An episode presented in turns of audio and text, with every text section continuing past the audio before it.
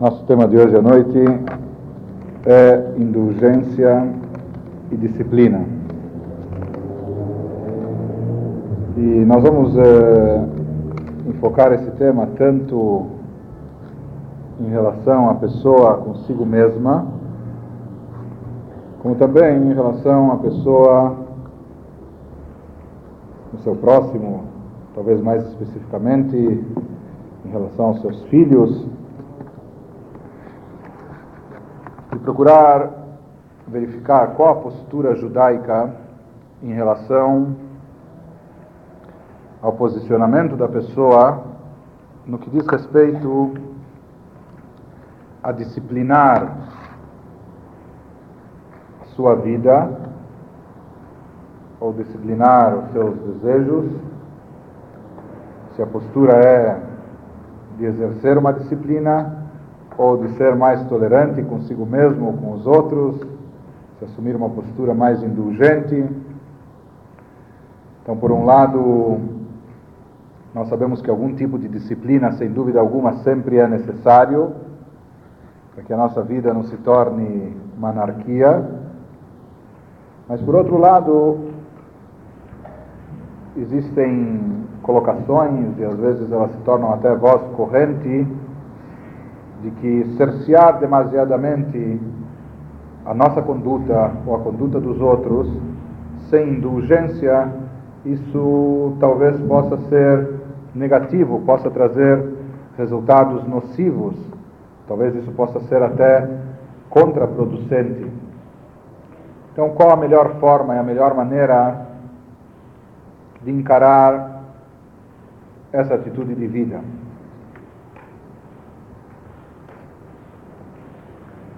Como nós já dissemos, dentro do pensamento judaico, especificamente do pensamento racídico, talvez as visões sejam um pouco convencionais em relação à nossa cultura ocidental da atualidade ou em relação àquilo que se fala muito hoje.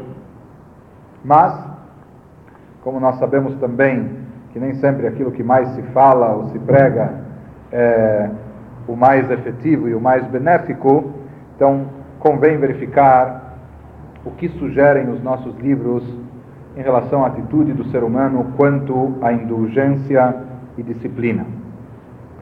Começando por um famoso dito racídico que fala Mashe Assur, Assur. O que é proibido, é proibido. O Mashe Mutar e aquilo que é permitido, é inotzarich. Não é necessário. Como nós dissemos, essa é uma postura talvez é, contrária ao que as pessoas estão habituadas, inclusive atuando como rabino, muitas vezes a gente se depara com um enfoque exatamente inverso pessoas passam, eh, partem de um ponto de partida mais ou menos assim. O que é permitido, é permitido. E o que é proibido, nós temos que dar um jeito, achar uma fórmula de permitir. Então, em geral, quando se trata ou de leis da Torá, ou de proibições de ordem ética, moral, etc., as pessoas preferem partir dessa premissa: o que é permitido é permitido. E o que é proibido tem que se achar um jeitinho tem que se dar um jeito. Mas na realidade, esse dito racídico prega exatamente o oposto, nos dizendo que o que é proibido, interditado, isso por si só é proibido. Aquilo que é negativo, que é ruim, que deve ser evitado, não há dúvida que deve ser evitado.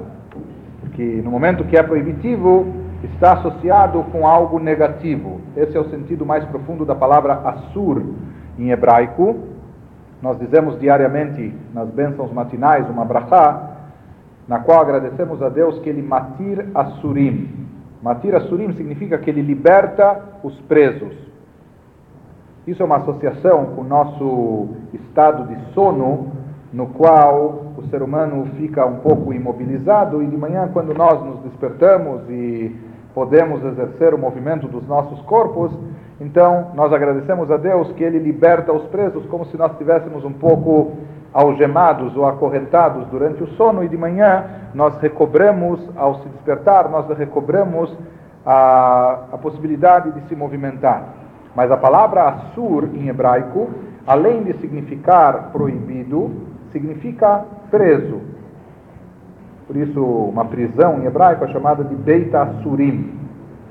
E os nossos livros explicam que quando algo é assur, quando algo dentro do judaísmo é proibido, aquilo é interditado porque aquilo está preso ao campo negativo, ao campo da impureza, ao campo contrário do bem, e por estar preso com essa corrente, amarrado a essa corrente negativa, não há meio da pessoa realizar aquela ação sem se envolver com o campo do mal.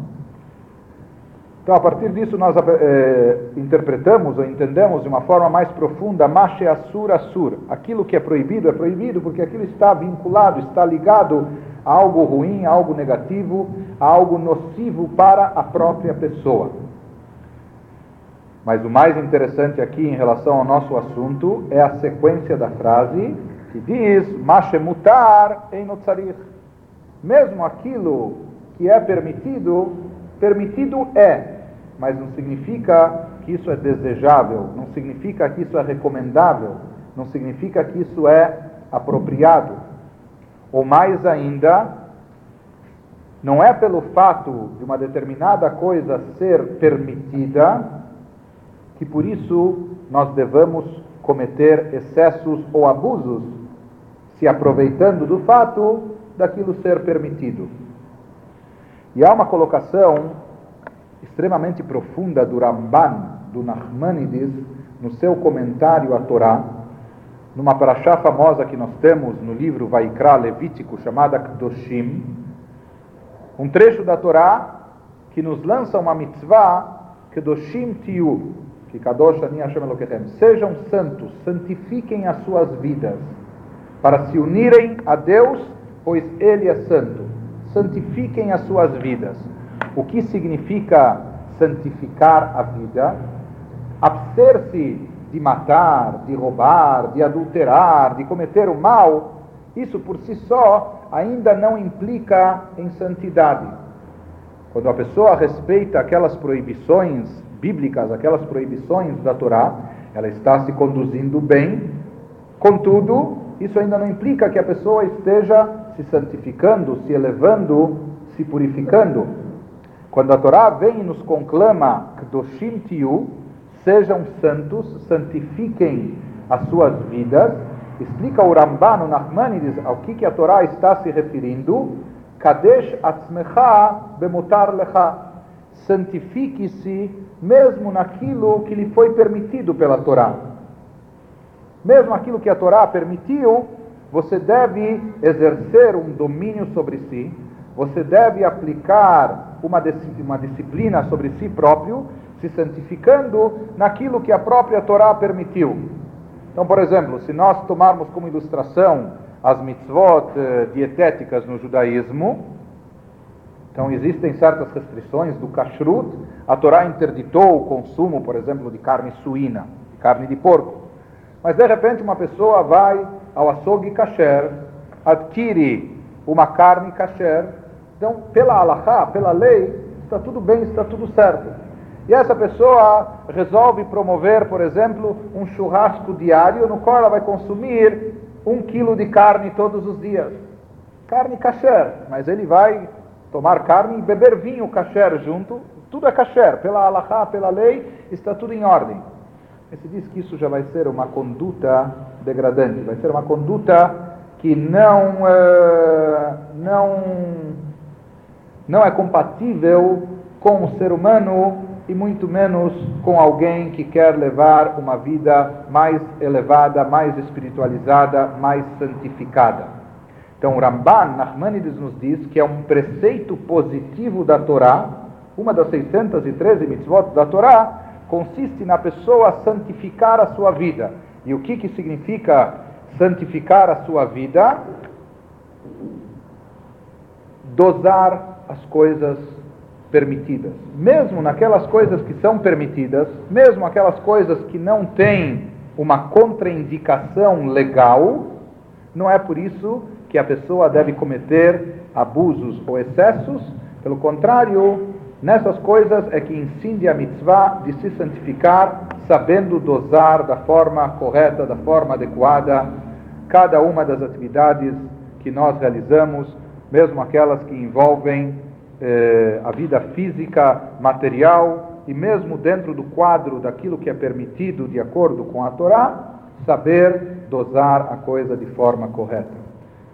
E como nós dissemos, a Hassidut vem e coloca uma ênfase ainda maior dentro desse conceito, nos dizendo que aquilo que é permitido realmente é permitido, mas não é necessário. Isso é uma regra muito grande nos livros racídicos, nas quais se prega esse tipo de conduta que a pessoa saiba, dentro da sua vida, eh, se conduzir de forma tal onde ela esteja constantemente exercendo na prática um autodomínio, um autocontrole. Isso tem também o seu lado, o seu benefício prático no aprimoramento pessoal, no aprimoramento espiritual. Porque uma pessoa que não está acostumada com uma certa disciplina, alguém que não esteja habituado a traçar limites, estabelecer fronteiras na sua vida, essa pessoa fatalmente, inevitavelmente, acaba se tornando subordinada às suas próprias vontades, aos seus próprios desejos. No início, pode ser que ela exerça esse abuso, esse excesso, apenas nas coisas permitidas. Porém, se a pessoa se habituar e se acostumar tanto a dar para si ou a proporcionar ao seu ego, ao seu desejo, às suas vontades, aos seus caprichos, tudo o que ela bem entende, tudo o que ela bem deseja, sem qualquer restrição, sem qualquer limite, no dia de amanhã, quando essa pessoa se deparar com algo que é negativo e proibitivo, ela está tão condicionada a quase que reagir impulsivamente a qualquer estímulo de algo que lhe atrai. Um pouco mais, e um pouco mais, e não vai fazer mal, etc., e tudo mais, etc. Então a pessoa está tão, habita, tão habituada a dar a ela mesma tudo aquilo que ela bem deseja, que amanhã, se o estímulo daquilo que é negativo e proibitivo for um pouco mais forte, ela pode acabar escorregando e vai acabar cedendo mesmo para aquelas coisas que são negativas, que são ruins, simplesmente porque ela não está habituada, ela não se treinou, ela não se exer exercitou a praticar, a praticar qualquer tipo de autocontrole, de autodomínio ou de disciplina. E no plano educacional, talvez a gente encontre isso ainda mais realçado, mais uh, enfatizado. Na prática, nós nos deparamos hoje com uma dificuldade constante, algo que é comum em todas as famílias, em todas as camadas. Pais dificilmente têm ascensão, tem controle ou domínio dos seus filhos.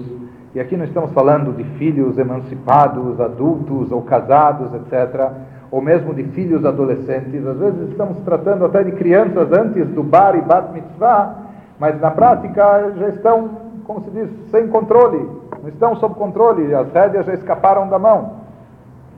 Mestres e professores, muito menos ainda, têm ascendência sobre os alunos e discípulos Hoje nós vivemos uma época onde cada um faz o que quiser, onde não há controle, não há domínio. E muitas vezes a gente se pergunta onde é que falhamos, o que, que aconteceu, como, como que surgiu essa situação. E às vezes nós não percebemos, e basicamente quando se tratam de pais, às vezes nós não notamos que talvez até na ânsia de proporcionar alegria e felicidade para os nossos filhos, dar a eles aquilo que eles querem, aquilo que eles desejam.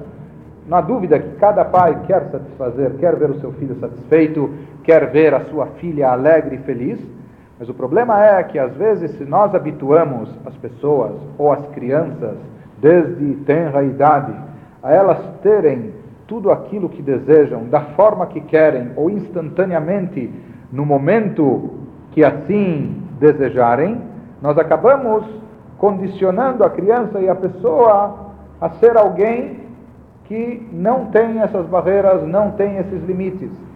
Que nós não estamos pregando ou dizendo que deve se aplicar uma disciplina militar dentro de casa, ou que deve se exercer um controle, um domínio, ou controlar cada coisa e cada fato e cada passo. Não seria chegar radicalmente até o outro extremo, até o outro oposto. Porém, o que a Torá deixa claro, não apenas transparece, mas deixa claro que os nossos livros judaicos enfatizam é que há a necessidade de estabelecer fronteiras, de estabelecer limites. Essa é uma necessidade que o ser humano tem. Inclusive, há grandes pedagogos que dizem que nós educamos uma criança frustrando-a frustrando seus desejos ou seus caprichos, justamente dessa forma é que nós a educamos. Porque se nós dermos a ela tudo aquilo que ela deseja, independente até dela se habituar a conquistar as coisas ou fazer jus e obtê-las por merecimento, mas se nós proporcionamos tudo, damos tudo de bandeja, de mão aberta, isso acaba se tornando algo negativo e nocivo para o ser humano. Uma criança ela pode durante um certo tempo ou durante muito tempo estar super protegida ou encostada em seus pais. E ela pode ver as suas vontades e caprichos satisfeitos, mas não há dúvida que chega um certo momento onde cada e qualquer ser humano vai ter que sair para o mundo, vai ter que lidar com outras pessoas, vai se deparar, e pior do que isso, vai se esbarrar com a realidade e vai perceber que os seus, os seus desejos não são sempre satisfeitos instantaneamente. E alguém que se habituou a ter todos os seus caprichos preenchidos, essa pessoa, quando se deparar com a realidade, ela vai acabar se tornando alguém entristecido, alguém frustrado, alguém que não tem satisfação. Por quê? Porque não está conseguindo preencher todas as suas vontades. E mais do que isso, nós vivemos também numa época onde a televisão, a mídia em geral, conclama e atrai a pessoa para o consumismo. Então se oferece uma série de produtos, se mostra eh, uma série de artigos e se procura se expor os benefícios que aquilo traz, ou o status que aquilo dá, etc. Então, nós somos bombardeados por uma série de informações ou seja, quando nós lemos os jornais, ou olha, faça uma aplicação aqui, um investimento lá, tudo parece chamar e atrair a pessoa para consumir, para investir, para se realizar, etc. E sem limites, sem barreiras, como a gente vê na prática, que hoje, na época de fim do ano, quando as pessoas eh, vão ganhar já o 13 terceiro, etc., então o consumo, o consumo cresce, as pessoas não fazem cálculo, será que eu tenho esse dinheiro para gastar? Ou será que eu posso entrar nesse crediário? Ou será que amanhã não vou estar me apertando aí nas minhas finanças, etc. Se a pessoa não tem limites, não tem fronteiras, e ela procura impulsivamente satisfazer tudo aquilo que ela imagina ser bom naquele momento, ela acaba ficando subordinada ou escravizada ao mundo externo ou às vezes, mais do que isso, ela acaba escravizada pelo seu próprio yetzer, pelo seu próprio instinto e tendências, sem conseguir exercer qualquer autocontrole. Isso acaba sendo nocivo e prejudicial para a própria pessoa, acaba se revertendo contra ela mesma. Por isso, dentro do judaísmo se estabelece que a disciplina é uma coisa positiva, benéfica e favorável. Naturalmente, nós temos que saber como exercer essa disciplina.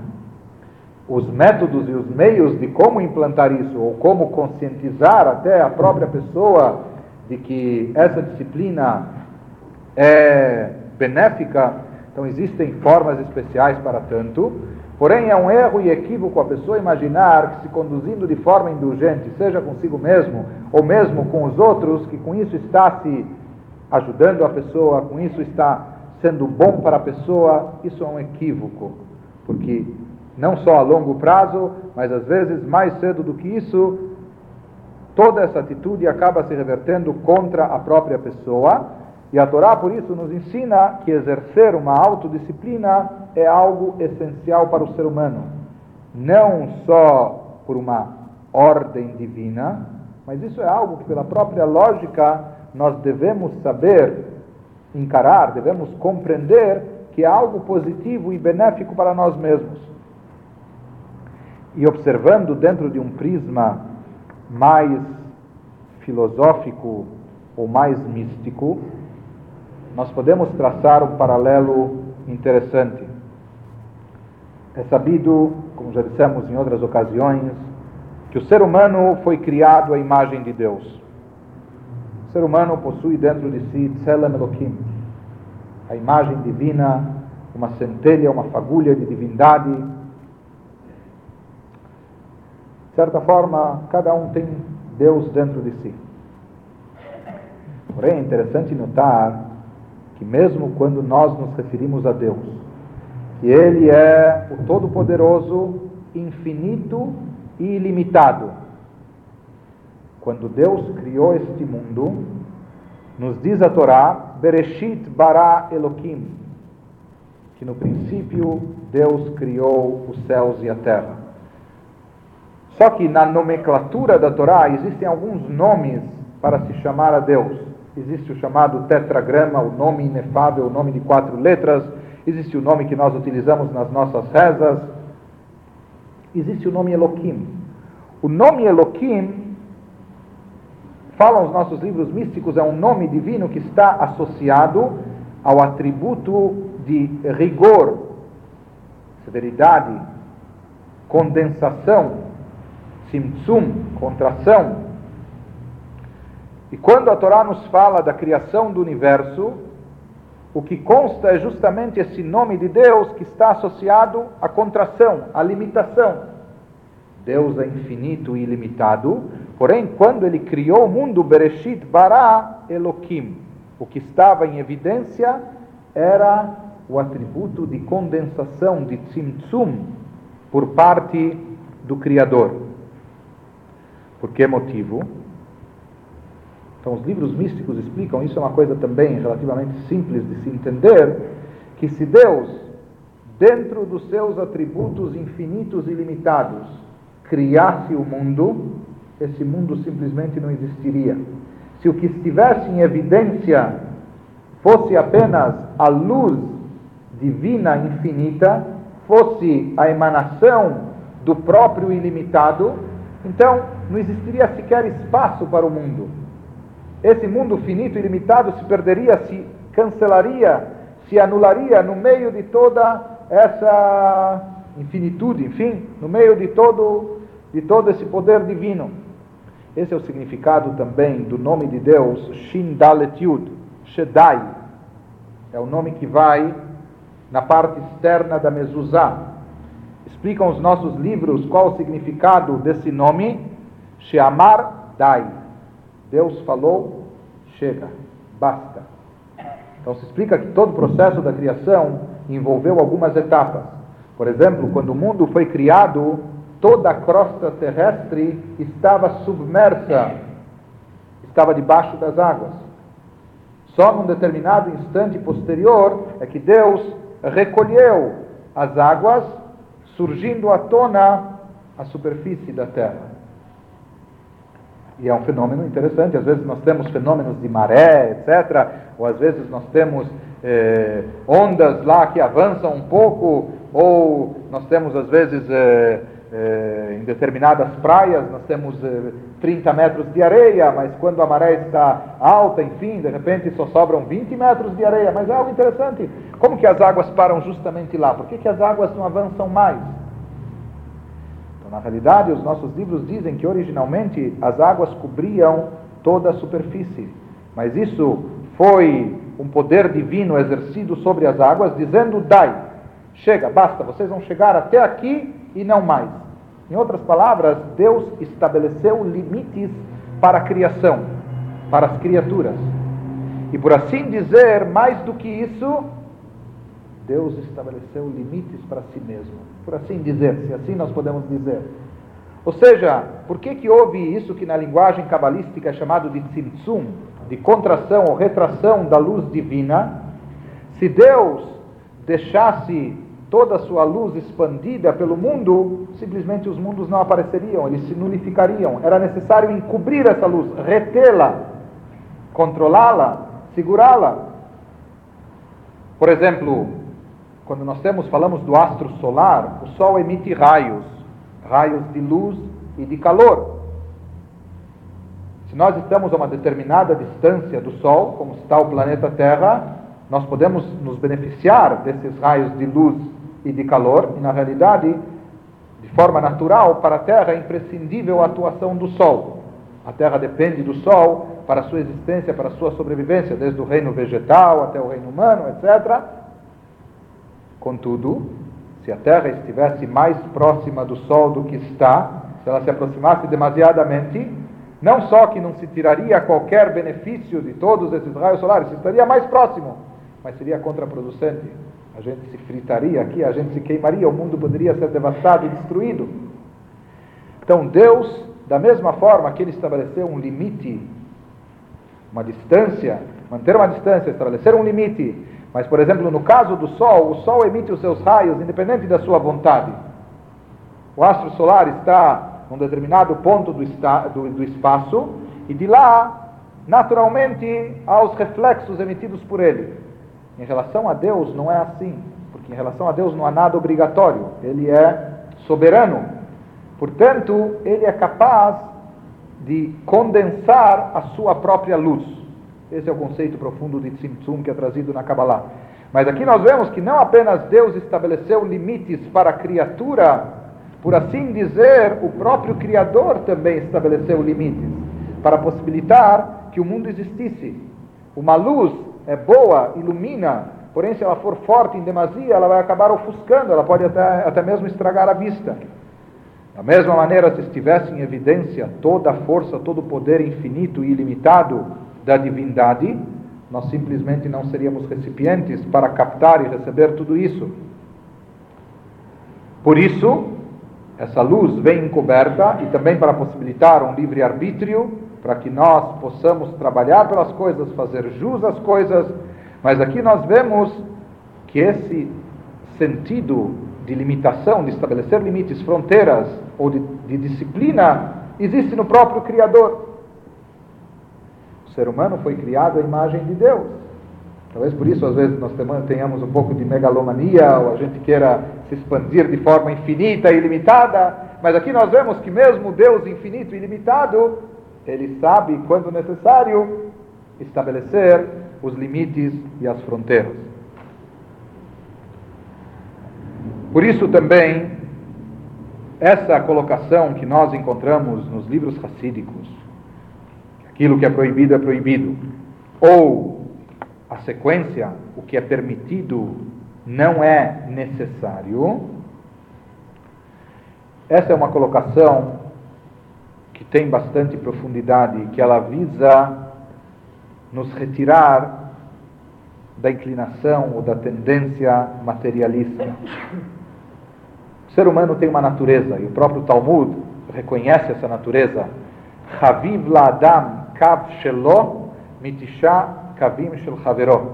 Para a pessoa é mais desejável, é mais querido uma medida, pode ser é, uma, uma moeda de ouro ou uma barra de ouro que ele obteve, mais do que nove que lhe foram concedidas.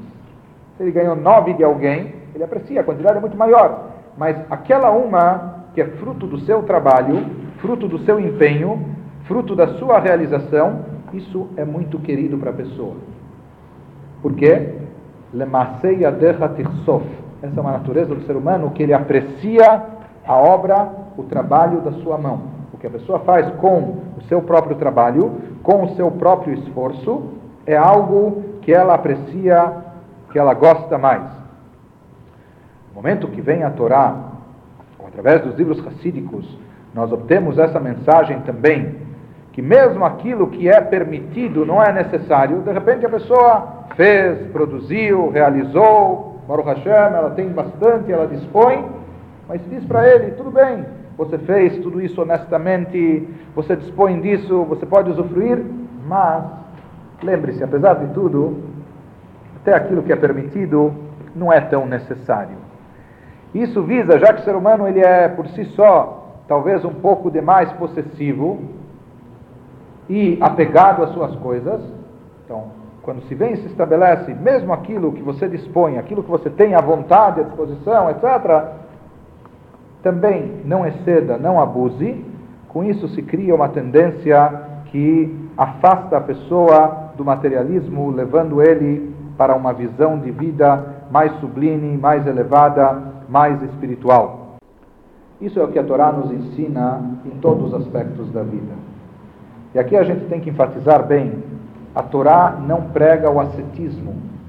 A Torá e os livros racídicos, mais ainda, são contrários a autoflagelamento, a mortificações ou a jejuns. A Torá não, não nos diz para se abster disso, daquilo.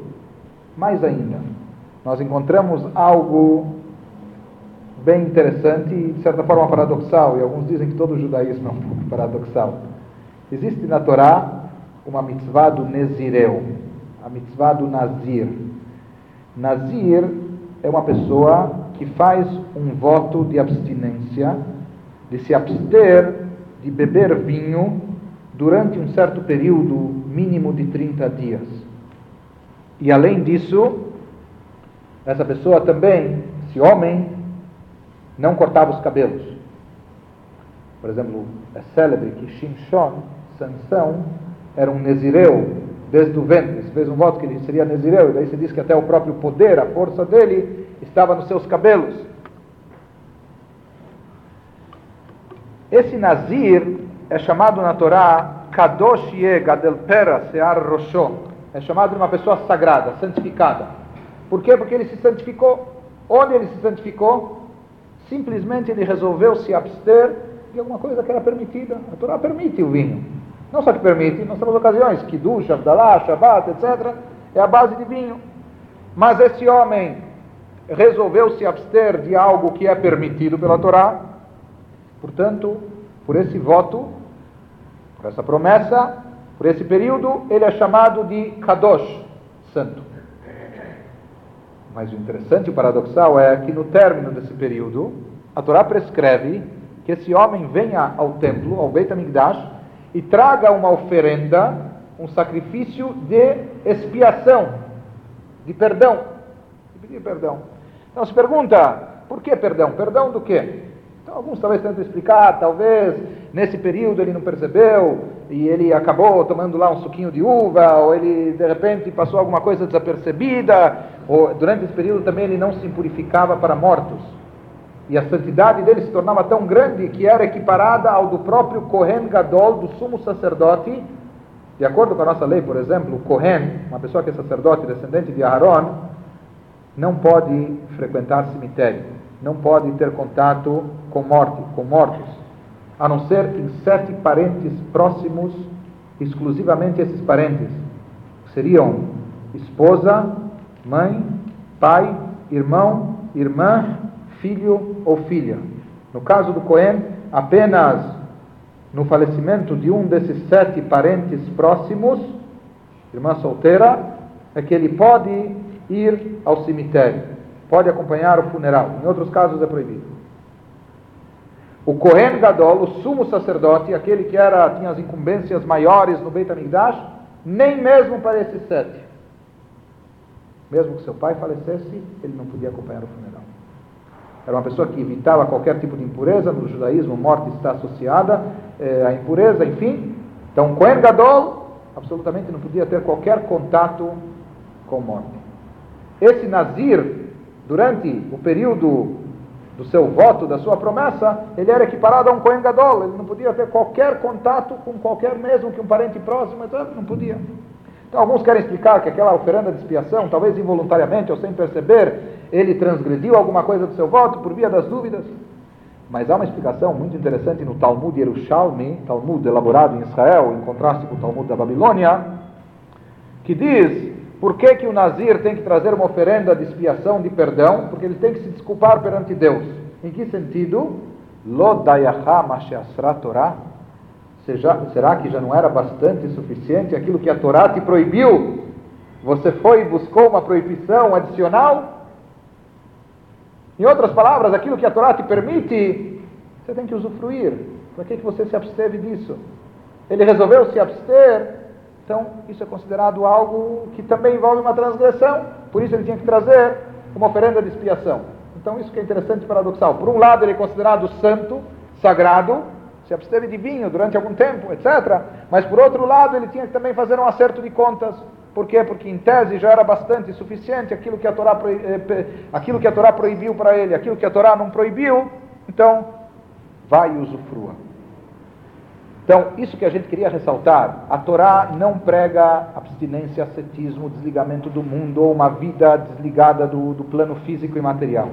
O que a Torá sim recomenda é apenas a dosagem correta de cada uma das coisas.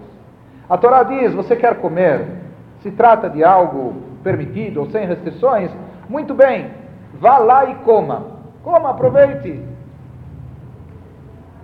É interessante, quando uma pessoa vai comer, em hebraico popular, o que, que se diz a ele? Beteavon. Beteavon é com apetite. Dentro do meio racídico, isso é proibitivo. Não se usa essa expressão. Em geral, até por educação, etc., alguém vai comer, então olha, beteavon. Mas a palavra hebraica beteavon vem de tava. Tava significa com desejo. Bom proveito, mas coma com proveito, com desejo, com gula, sem se satisfaça, né? com apetite. Então, no meio racismo se dizia labriut. Coma com saúde, ou para a saúde. Então, o que vem a Torá e nos diz? A Torá não diz para você, olha, se abstenha de tudo leve uma vida desvinculada, não coma, não beba, etc. Esqueça os prazeres físicos, os prazeres mundanos. Não. A Torá procura disciplinar de forma correta. E aqui, mais uma vez, já não é uma questão teológica, não é uma questão religiosa. Porque aqui nós estamos tratando de coisas permitidas. Aquilo que foi proibido é proibido. Mas a Torá vem, por que, que então vem a Torá e te diz, mesmo nas coisas permitidas, saiba dosá-las? Não há proibição aqui. É como se a Torá te dissesse: olhe, como se Deus estivesse falando com você, por mim tudo bem, mas por você, por você, para que você não tenha dor de barriga depois de comer esses quatro pedaços de bolo, então eu digo: olhe, seja moderado, ou não cometa, não cometa excessos, não, não cometa abusos.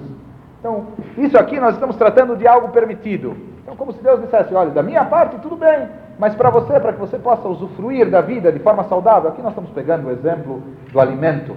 Mas é óbvio e natural que isso mesmo se aplica em todas as áreas da vida: no alimento, na bebida, no sono, no trabalho, na vida amorosa, no convívio social, no que for. Que a Torá vem em todos os aspectos e ela procura que colocar uma disciplina, mas essa disciplina é em favor e benefício de você mesmo. Então a Torá diz: você vai comer? Tudo bem, coma labriu, com saúde. Mas sabe o que? Faça uma brachá antes antes de se lançar a comida ou pular em cima dela, faça uma brachá, espiritualize esse ato, ou faça uma brachá depois, e assim por diante. Em todas as atividades que nós exercemos, ou em todos os prazeres que nós usufruímos, sempre há um aspecto judaico, sempre vem a Torá e se encaixa uma brachá, um preparativo, um tempero assim espiritual, de alguma forma, para saber disciplinar esse ato, essa ação, com que intuito? Você possa extrair disso o benefício máximo. Às vezes as pessoas imaginam que extrair o benefício máximo é fazendo mais daquilo, sabe? Ou comendo mais ou menos, e às vezes não é assim. Às vezes, justamente sabendo dosar, é que você vai degustar, ou aproveitar, ou usufruir daquilo da forma mais proveitosa para você mesmo, que vai te trazer felicidade, vai te trazer eh, realização. Por isso, A Torá não visa desvincular a pessoa do mundo terreno, do mundo, do mundo físico e material, apenas a Torá quer lhe transmitir o que significa uma disciplina que é favorável e benéfica para você mesmo, de forma que você saiba aproveitar de cada coisa ao máximo, tirar o máximo proveito, extrair o que há de melhor daquilo, dentro e através da dosagem correta. Por isso, inclusive, famosa também uma outra colocação, uma outra frase racídica. Certa vez na família de um Rebbe havia uma moça que tinha uma certa debilidade física tinha problemas, problemas de estômago, etc. Ela foi ao médico e o médico recomendou que ela comesse bem cedo, que ela não ficasse com grandes espaços de tempo em jejum ou sem comer, que ela comesse bem cedo, inclusive de manhã, quando ela acordasse, que procurasse comer bem cedo. Né? Era uma moça assim, piedosa, etc., pia, que rezava o que, que ela fazia? Sempre primeiro ela rezava de manhã e depois comia, daí já ficava o café da manhã meio tarde. Quando o médico recomendou a ela que comesse mais cedo, então o que, que ela fez? Ela começou a acordar uma hora mais cedo para rezar mais cedo e assim ela comia mais cedo. Só que na prática isso não estava ajudando em coisa alguma, porque o intervalo de jejum continuava o mesmo e ela só perdia mais sono. Então se antes ela comia às 8 da manhã, agora ela estava comendo às 7 da manhã, mas em compensação ela estava acordada às 5 e meia. Quando o avô dela, que era um grande rebbe, ficou sabendo disso, ele chamou a, a moça e disse para ela, minha filha, saiba que é melhor comer para rezar do que rezar para comer. É melhor a gente comer para rezar. Em geral se evita de comer antes da reza. Em geral a gente procura até, em primeiro lugar, tratar das coisas divinas espirituais para depois ir ao encontro dos nossos interesses ou necessidades físicas e materiais. Então, pela própria prescrição da Allahá, se determina que a pessoa não deve comer antes da reza, a não ser se é um caso de moléstia, enfermidade ou doença, etc., que daí nesse caso é permitido. Se trata, se é tomar um café, um negócio, não há problema. Mas às vezes comer alguma coisa, e aqui ele fez essa colocação. Saiba que é melhor Comer para rezar do que rezar para comer. Nem que a pessoa coma antes da reza. Claro que ele não vai ficar lá fazendo um banquete, etc. Mas se é para a saúde, ou mais até, não é apenas o aspecto de saúde. Se a pessoa vai comer para poder depois rezar bem, para não precisar rezar com o estômago roncando e, consequentemente, com a mente dispersa ou não concentrada, então, ainda é preferível, a gente tem que saber medir o espírito das coisas, ainda é preferível a pessoa provar alguma coisa antes da reza, comer para depois poder rezar bem, do que fazer o inverso, rezar, mas rezar com, com pressa para poder chegar à hora de comer. Inclusive, se conta, nós temos a reza de Minha. Minha é a reza que é feita ao entardecer, antes do pôr do sol.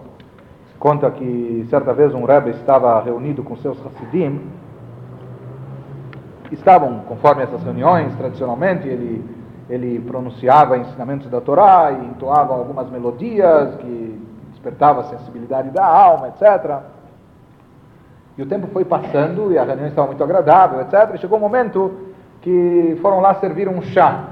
Mas justo naquele momento olharam para o relógio e perceberam que já estava se aproximando do pôr do sol e, portanto, tinha que se rezar minchá.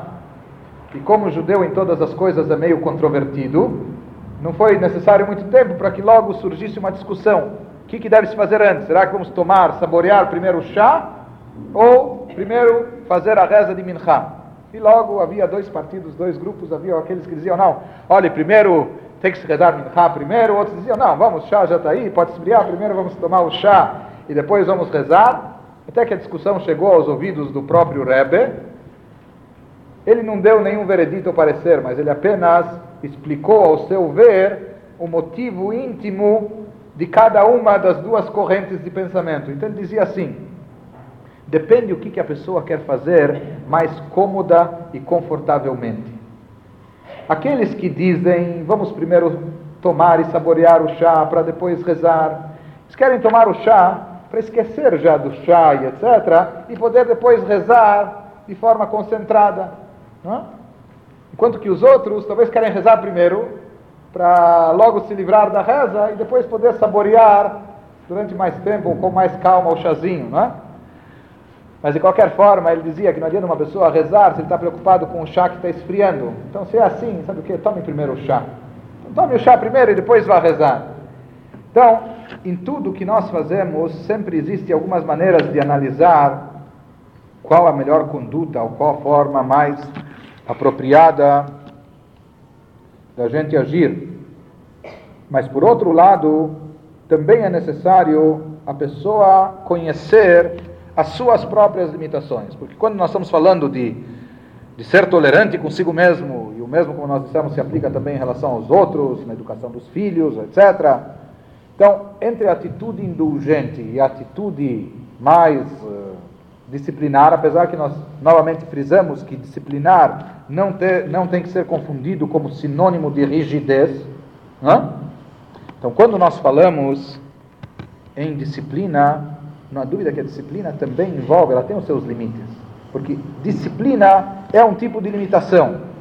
E sendo uma limitação, nós temos que estar a par dos nossos. Se você pretender exercer uma disciplina excessiva, também não vai dar certo porque isso vai ser demasiadamente limitante e está indo contra as tuas próprias limitações. Então se diz, às vezes você tem que estar ciente das suas limitações. Se você não consegue rezar sem tomar o café, o cafezinho antes, você não acordou enquanto não tomou aquele café de manhã, então esteja ciente dessas limitações, né? Então tome esse cafezinho primeiro e depois faça sua reza. Isso é um exemplo prático, mas isso se aplica em é, apenas um título de ilustração. Na dúvida que isso se aplica em diversas coisas, onde sempre nós devemos ter em mente ou devemos ter em vista qual é o objetivo, qual é o ideal, o que, que é principal e o que, que é secundário, o que, que é um fim e o que, que não passa de um meio, e não inverter os valores aquilo que é um meio, que seja um meio para se chegar àquele fim, e assim por diante. Ou a determinada coisa secundária, que seja tratada apenas como secundária e não como prioritário. Mas é interessante que, novamente abordando os aspectos paradoxais que nós temos, esses mesmos mestres racídicos, que alguns podem achar, e às vezes inclusive eles eram criticados por pareciam muito indulgentes, ou tolerantes, tudo bem, bebo café antes da reza, etc., eu faço assim. Mas é interessante que esses, mes, mes, esses mesmos mestres racídicos, eles chamavam a atenção a um outro fato. Inclusive, existe até uma musiquinha que elaboraram sobre esse tema, e essa musiquinha ela diz que comer nós comemos, beber nós temos disposição, para dormir nem se fala. Mas quando chega a hora de rezar, ou de estudar, estudar Torá, ou de correr para fazer uma boa mitzvah, para comer, nós temos apetite para beber, nós temos disposição para dormir, nós temos vontade, etc. Mas quando chega o outro lado, quando chega o lado mais espiritual, elevado da vida, eh, não há motivação, falta estímulo, eh, não há iniciativa. Então, eles acusavam e apontavam esse fato. E por que que apontavam esse, esse fato? Como que nos dizendo que nós estamos por demais subordinados às nossas próprias vontades. Existe algo que é a minha vontade particular pessoal, aquilo ao que o meu corpo, a minha pessoa, o meu ego se vê atraído. Existe outra coisa que é talvez a vontade divina. São poucas as pessoas que talvez são tão altruístas ou são tão elevadas que eles por si só já sentem um estímulo muito forte para rezar, ou sentem uma atração violenta para fazer uma mitzvah, para correr, fazer tzedakah, ou ajudar o outro, etc. Em geral, as pessoas fazem isso porque têm fé, acreditam, estão conscientes que isso é a vontade divina. Porém, quando a gente se defronta entre a nossa vontade pessoal e a vontade divina, a gente acaba percebendo, se a gente não quer se iludir, a gente não quer se enganar, a gente acaba reconhecendo que ao tratar-se de assuntos relacionados com a nossa vontade, existe muita disposição, existe muito ânimo, entusiasmo, porém, quando se trata da vontade divina, a coisa é diferente. Por que que realmente isso ocorre? O fato é que nós estamos muito vinculados, dependentes, condicionados, subordinados às nossas vontades, aos nossos desejos. Mas ao mesmo tempo, aqui novamente, talvez até indo um pouco, um pouco contra posições uh, defendidas por alguns uh, analistas e alguns terapeutas, dentro do judaísmo se diz que é proibido a pessoa assumir, olhe, eu sou assim, eu sou assim mesmo. Então deixa assim. Eu não vou me autoviolentar, eu não vou me mutilar. Se eu sou assim mesmo, essa é a minha tendência, essa é a minha inclinação, eu gosto disso, eu me sinto muito atraído por aquilo, eu, eu não vou ficar é, é, entrando em conflito comigo mesmo a cada momento e a cada instante, isso pode fazer mal para a cabeça ou mal para a saúde, etc. Tem o judaísmo diz não, pelo contrário. Realmente é um fato que nós temos mais estímulo, mais motivação quando se tratam de assuntos e interesses pessoais nossos. E que quando se trata de fazer um favor ou ajudar o próximo ou semelhante, a coisa já não deslancha com tanta motivação. Ou mais ainda quando se trata de, de ir ao encontro de algo que é uma vontade divina, é, para nós é uma coisa muito vaga, abstrata, de repente a pessoa não está toda empolgada para fazer isso. Mas por que que nós somos dotados dessas características? Por que que nós fomos colocados nessa arena, dentro dessas condições? É justamente para modificar isso. É justamente para trabalhar sobre si mesmo. Como nós já comentamos outra vez, que certa vez um herege, certa vez um questionador, ele se dirigiu a um dos nossos sábios e falou: Muito bom, bonito, puxa, interessante, vocês têm uma mitzvah do Brit Milá, da circuncisão. O garoto nasce aí com oito dias, apenas faz uma grande festa, se chama todo mundo, se acende velas e tudo mais, e se faz a circuncisão. Mas ele diz: se realmente Deus quisesse que, que os homens fossem circuncisos, então por que, que ele os criou com prepúcio? Ele já deveria ter criado os homens circuncisos. E realmente existem algumas pessoas até que já nascem circuncisas, Moshe Rabbeinu, etc. Outros nasceram assim. Mas aí vem aquilo que dizem os nossos livros, Asher bara Elohim la'asot. Deus criou o mundo para fazer, letaken, para consertar, retificar. Deus podia ter criado tudo já perfeito e magnífico e ótimo, mas daí nós não, ter, não teríamos qualquer mérito, nós não teríamos qualquer benefício, a gente não faria jus a coisa alguma. E a vontade do Criador era que o próprio homem, por seu merecimento, fizesse jus às coisas. Por isso, Deus criou as coisas de tal forma onde sempre Ele deixou um espaço onde há ainda um campo de atuação, onde há ainda o que melhorar e aprimorar. Não que a criação de Deus seja imperfeita. Ele é perfeito, ele é magnífico e perfeito. Porém, justamente por ser perfeitamente bom, é que ele quis deixar um espaço no qual a gente pudesse agir e a gente pudesse retificar e consertar. Em relação a nós mesmos, principalmente no campo do autoaprimoramento, do aperfeiçoamento pessoal, então é claro que todos nós temos um Yetzer Hará, temos uma inclinação negativa, é claro que todos nós temos uma série de, de vícios, ou temos eh, uma série de caprichos, ou tendências e inclinações, no mínimo exóticas ou esquisitas, se não às vezes negativas e ruins. Mas a pessoa não deve, de acordo com o judaísmo, isso é, isso é ponto pacífico, a pessoa não deve dizer de forma alguma, não, mas eu sou assim, ou Deus me criou assim, ainda vai jogar a culpa em Deus, né? Deus me criou assim, ou eu sou assim, isso é contra a minha natureza, eh, eu não posso me mutilar, eu não posso. Não, se diz justamente o contrário. Se nós somos dotados de alguma tendência ou de alguma inclinação negativa, etc., é justamente para a gente trabalhar sobre isso. Deus nos concedeu isso como uma prova, como um desafio, para que a gente pudesse mostrar serviço e dessa forma fazer jus e merecer um benefício maior. Por esse motivo também é que se diz que independente da pessoa ter as suas vontades, etc., e procurar se autodisciplinar, ele deve estar sempre ciente de que esse aprimoramento visa o seu próprio benefício. Ou seja, que isso vai ser, por mais que a pessoa hoje ele está renunciando a algo, ou ele está se abstendo de algo que talvez desejaria, etc. Mas no final, sem esperar muito longo prazo, isso com certeza vai se mostrar como algo benéfico, essencialmente para a própria pessoa.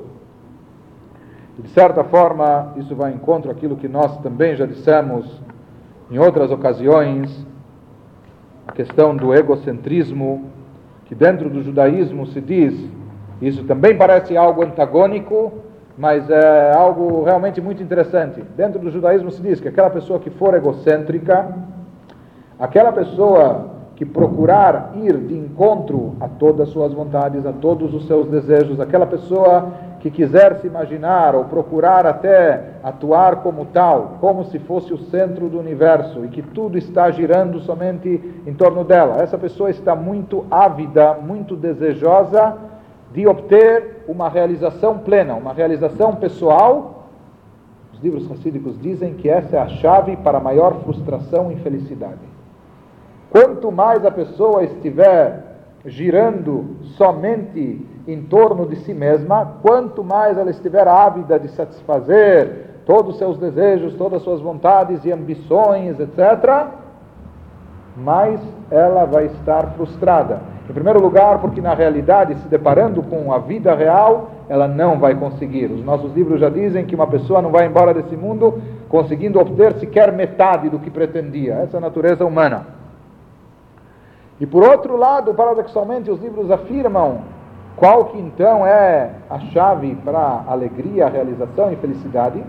Justamente quando a pessoa não está tão preocupada consigo mesma, quando ela não é o seu próprio foco de atenções.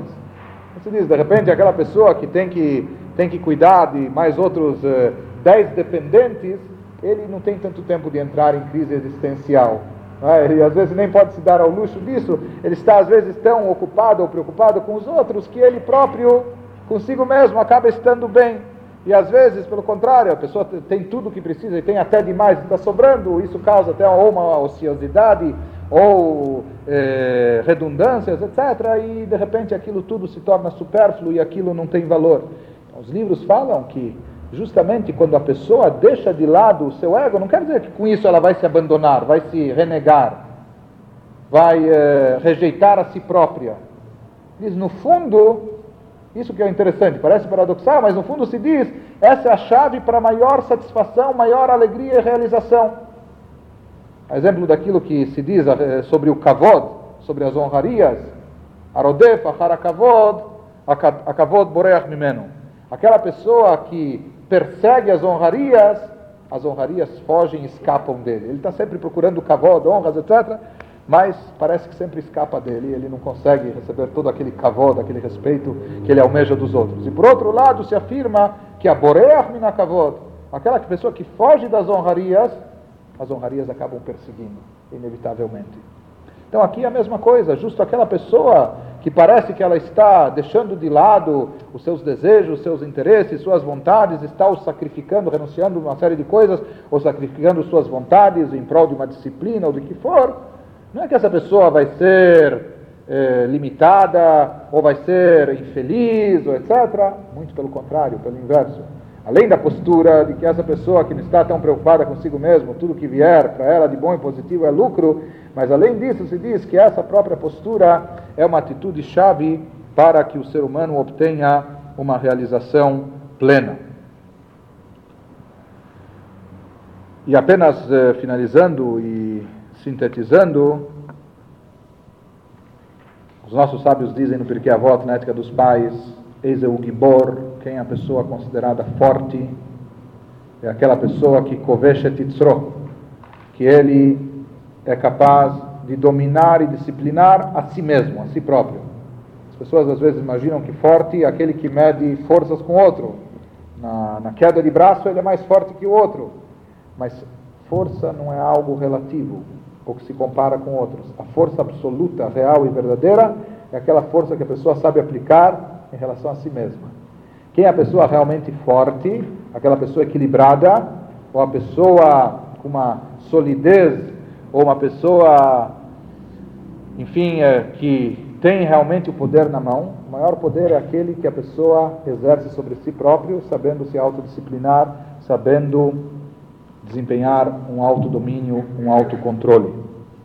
Por isso, a gente deve se lembrar que querer coisas é natural do ser humano, mas no mínimo a gente não deve perder de vista que nem tudo que a gente deseja é desejável.